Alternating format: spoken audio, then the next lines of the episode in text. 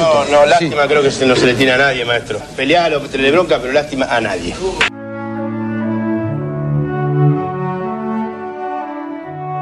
Lástima a nadie, maestro. Literatura, historia y política de la pelota.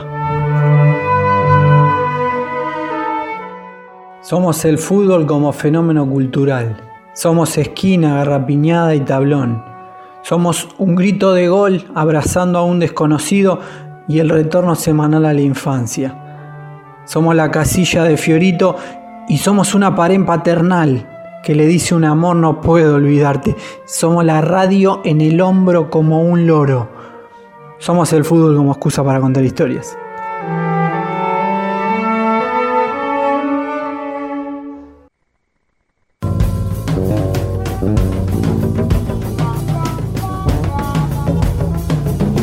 Vez Insaurralde que va arriba. Completaba el Turco Usaini. Viene la contra. Es Perduti. La tira para Fabiani que no va a llegar. Primero Núñez, me parece. Va. No, Ramón Fabiani se la lleva. Tatán, tatán. Tatán, tatán. Fabiani, tatán, tatán. ¡Qué golazo! ¡No!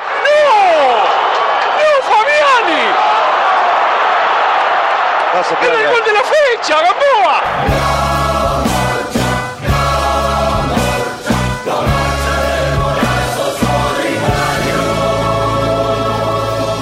Lástima a nadie radio. Somos potrero y ese gol que no fue.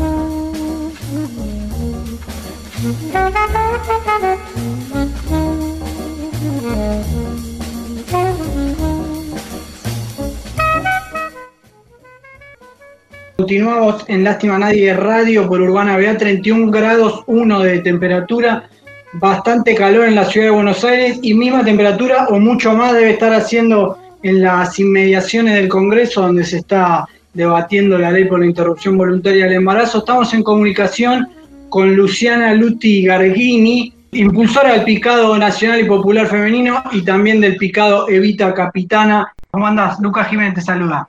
¿Qué tal? ¿Cómo estás? Ahí los escucho un poquito mejor. Hay mucho ruido acá, así que si no nos escuchamos mutuamente, bien disculpen. No, no, no hay drama, me imagino. Hoy estu- estuviste temprano en el, el picadito abortero que fue a la tarde. Contame un poco cómo, cómo estuvo eso, cómo, cómo fue la, la repercusión. Si iba, a ponerle iba alguien con un shortcito y se ponía a jugar o a ver, cómo lo organizaron.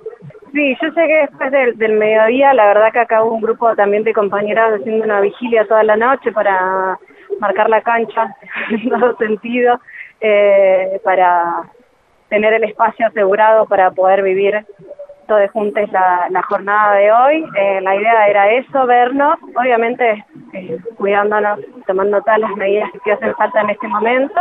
Y bueno, durante el día ir jugando picaditos, hicimos de dos contra dos, tres contra tres, pues la idea era que, que, que vuelva a rodar la pelota en la calle, de la mano del acorde y de todos los espacios que la integran.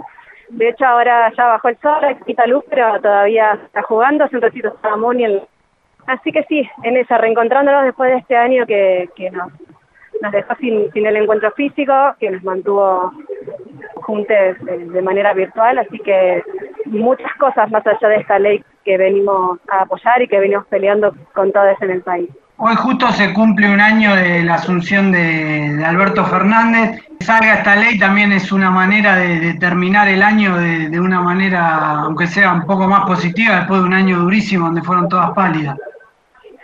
Totalmente, totalmente, porque de salir eh, el, año ampliando derechos, que sabemos que cada vez que se amplían derechos empezamos a ser una sociedad un poco mejor y empezamos a saldar también deudas de la democracia como esta, esta ley de la interrupción voluntaria del. Contame un poco de, del picado Evita Capitana, de ese espacio donde se juntaban a jugar al fútbol y después a debatir política. ¿Cómo nació y la importancia también de ocupar el espacio público, no? El picado feminista de Vita Capitana es un espacio, sí, que nació mm, hace 10 años, que pasó por muchos momentos, digamos, históricos, políticos, internos, y que siempre tuvo al fútbol y a la pelota como principal herramienta para disputar territorio y como forma de militancia. En los primeros años no, no era tan sencillo, nos bajaban un poco el precio esto de militar jugando al fútbol, parecía algo menor, eh, pero bueno, también de la mano de, espacios amplios y diversos como la Cordi, que, que, incluye también otros espacios vinculados al fútbol, toda esa militancia fue cobrando más fuerza, más sentido, así que nuestra principal referencia obviamente es la experiencia que tiene la nuestra, eh, tan arraigada al territorio y, tan sólidamente construida, reivindicamos el, el derecho al juego, el derecho a hacer con nuestros cuerpos lo que deseamos, vinculado tanto al juego como al deporte. Y obviamente reivindicamos al fútbol como una gran herramienta para conquistar derechos porque es mucho más que un deporte, es el deporte más popular en nuestro país y además es una plataforma desde la que se construye muchísimo poder político.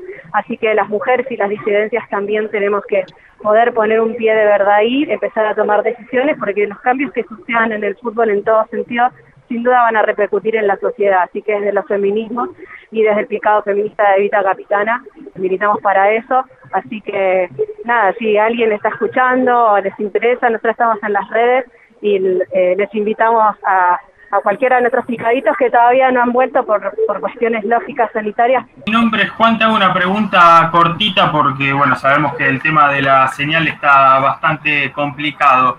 En relación a lo que es el fútbol femenino semiprofesional, diciéndolo con muy buena, con muchas ganas, y en este caso las luchas populares de feministas y de disidencias, como es eh, la legalización del aborto, ¿cuánto puede influir el feminismo en la exposición del fútbol femenino y cuánto puede eh, influir la exposición del fútbol femenino semiprofesional en luchas populares como puede ser la legalización del aborto? creo que, que toda, que toda la influencia, siempre que se haga desde una construcción política, ¿no? Desde una militancia con compromiso político. Y creo que los feminismos tienen muchísimo que darle al fútbol en general, que es un ámbito extremadamente, digamos, patriarcal, que ha cercenado los derechos de las mujeres en muchos sentidos. Estos días tuvimos la noticia de que Mara Gómez se convirtió en la primera jugadora trans en poder participar del torneo de primera división oficial de AFA.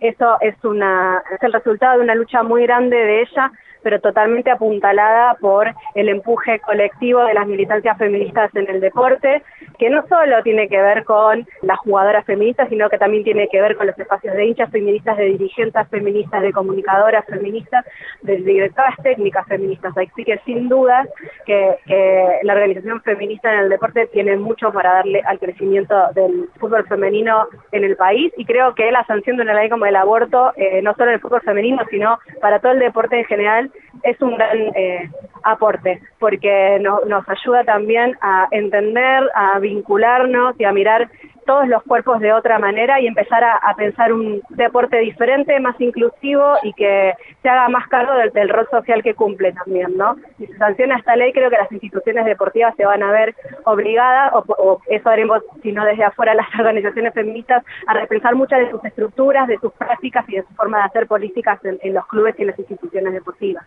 Estamos hablando con Luciana Gargini, o Gargini, no sé vos me dirás si, cómo lo Archini, perfecto. Del espacio picada, eh, espacio picado, Evita Capitana. Te hago la última y ya, ya te liberamos. Hoy escuchaba a algunos y algunas expositoras en el, en el Congreso en contra, marcando unas razones más que nada religiosas, era donde basaban su postura, que en realidad la religión eh, no, no debería ser un problema porque ahí están las redes católicas por el derecho a decidir y había una persona que vivía hablando de Dios y le colgaba una cruz en el pecho siempre, que lo recordamos mucho, que es Diego Armando Maradona, que por ejemplo decía que hay que cuidar a la mujer y les pediría a los que están votando que les den una posibilidad a esa mujer de elegir, esto dijo cuando fue la discusión por la interrupción voluntaria del embarazo en 2018. ¿Cómo les tocó del espacio a vos en particular la, muerte de Diego y, ciertos debates que se dieron de algunos sectores del feminismo? Yo en, esos días hablé poco del tema, primero porque en lo personal y también, por lo menos en los espacios colectivos más cercanos que integro, fue un, golpe muy duro en diversos sentidos y también hablé poco porque es un debate que, que no me no me atrae en, los últimos años medio que lo abandoné me parece un debate súper injusto, injusto para los feminismos, que siempre estamos obligados a hacer eh, el, trabajo reflexivo, ¿no? Siempre estamos como constantemente obligadas y obligadas a, reflexionar y a partir de esa reflexión generar las herramientas para que todo empiece a cambiar. Siento que es un debate impuesto desde una mirada muy patriarcal.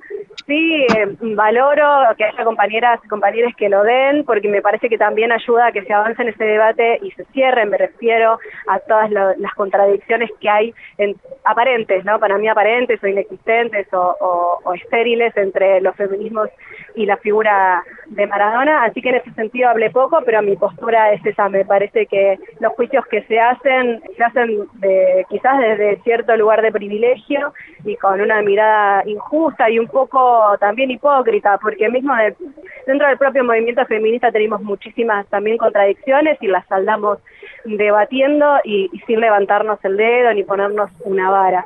Así que me parece que el debate ahora tiene que correrse a otro lado, que no tiene que quedarse en, los nombres, que siempre los debates tienen que ir más allá y quizás haya que pensar a partir de lo que pasó con la partida de Maradona, qué va a suceder con el fútbol y qué va a suceder con eh, las violencias en el fútbol, con la violencia machista y con la forma de construir los ídolos que tenemos en nuestro país, ¿no? También correr los nombres y dar los debates de una manera un poco más profunda. Igual eso es una mirada mía personal, eh, que comparte con, con por un círculo más íntimo y sé que dentro de del, movimiento feminista hay muchísimas y diversas miradas que obviamente respeto, yo simplemente no las comparto. Perfecto, clarísimo eh, tu postura. Bueno, Luciana, no te, no te molestamos más, que siga lo mejor ahí en la concentración, en la vigilia, por más que hace mucho calor, que no llueva, que cada vez haya más gente y que adentro se haga lo que tiene que hacer y que se vote y después esperamos el otro paso en el Senado. Te mandamos un abrazo grande y gracias por estos minutos de Lástima Media Radio. Gracias a ustedes por, por el espacio, sobre todo para los lugares como la Cordi, que son muy importantes para lo que estamos construyendo. Un abrazo grande.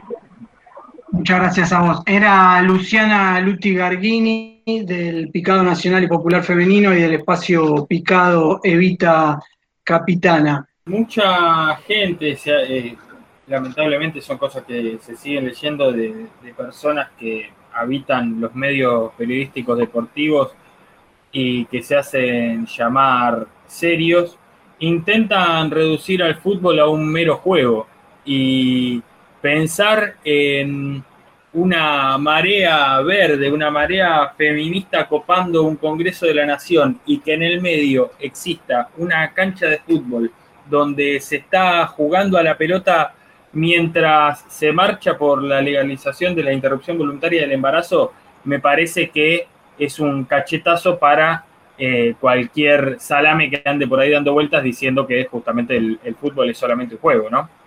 No es solamente un juego, es un, constructor de, de personas, de personalidades, y es un aparato popular impresionante, quizás el más fuerte en la cultura popular argentina, y por eso es muy importante lo de, primero, la ocupación del espacio público por el lado de las mujeres, porque hasta hace muy pocos años eso no se daba, no se veía, o sea, no había grupos de mujeres en la calle. Ahora vinieron a enseñar como movimiento cómo acorralar un montón de, mandatos y violencia. Y incluir que el fútbol esté dentro de ese movimiento demuestra que es más popular de lo que algunos comunicadores e incluso políticos y referentes sociales piensan y dicen.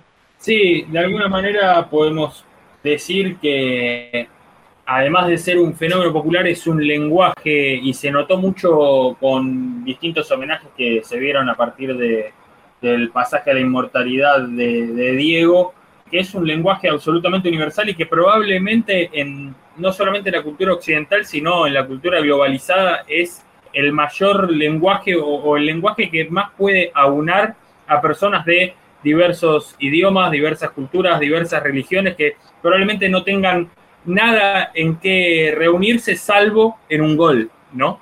Sí, y me pareció importante, si bien le pedí la, opinión a, Luciana porque estábamos hablando con ella, pero coincido que, o sea, no hay por qué sentar postura en todos los temas, sino hay que hablar donde uno puede dar un aporte al, al respecto. Pero traje a colación lo de Diego, porque si bien le podemos marcar muchas cosas, tengo el recuerdo de la conferencia de prensa en Rusia 2018, recordemos que cuando se votó en diputado en 2018, Argentina estaba próxima a jugar contra Islandia en Rusia 2018 y en la, conferencia de prensa del día que se votó fue Willy Caballero y el Patón Guzmán. Le preguntaron cómo era el tema de agenda del día, qué opinaban, Willy Caballero dijo que estaba en contra, por obviamente lo, que hablaba antes, por muchas razones religiosas y, y, decía que estaba a favor de la vida, como si estar a favor de que las mujeres puedan decidir tener la opción de votar sería estar en contra de la vida, pero es otra cuestión. El tema es que Patón Guzmán, que es un, juego que me cae mil puntos, que apoya todas las causas, no se pronunció al respecto. Dijo, no tengo una posición tomada, en mi casa lo hablamos, pero no lo tengo tomada. Y es el Patón Guzmán, con todo respeto. Diego Armando Maradona, con todo lo que conlleva cualquier cosa que diga, salió y se posicionó a favor. Y no sé cuántos jugadores de la trascendencia de Maradona se posicionaron a favor. Con todo respeto de todos los que sí se posicionaron a favor, como puede ser Seba Domínguez, o es futbolista, como no sé, Kurt Tiki Tiki Di Lorenzo.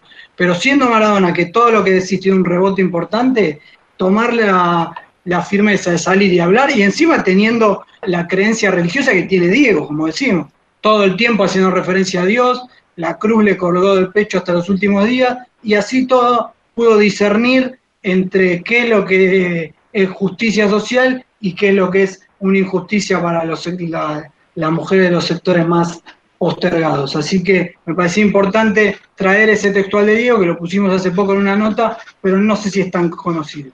Esperamos que desde el Congreso de la Nación se abra una luz entre tanta oscuridad de aborto clandestino y para cerrar este bloque elegimos un tema de, una mujer, y de una mujer creo que de las más queridas de la historia del rock nacional, de María Gabriela de Pumer. Un cover de La máquina de hacer pájaros se llama A Te vi entre las luces. Cuando el querido Cresta lo diga, lo escuchamos.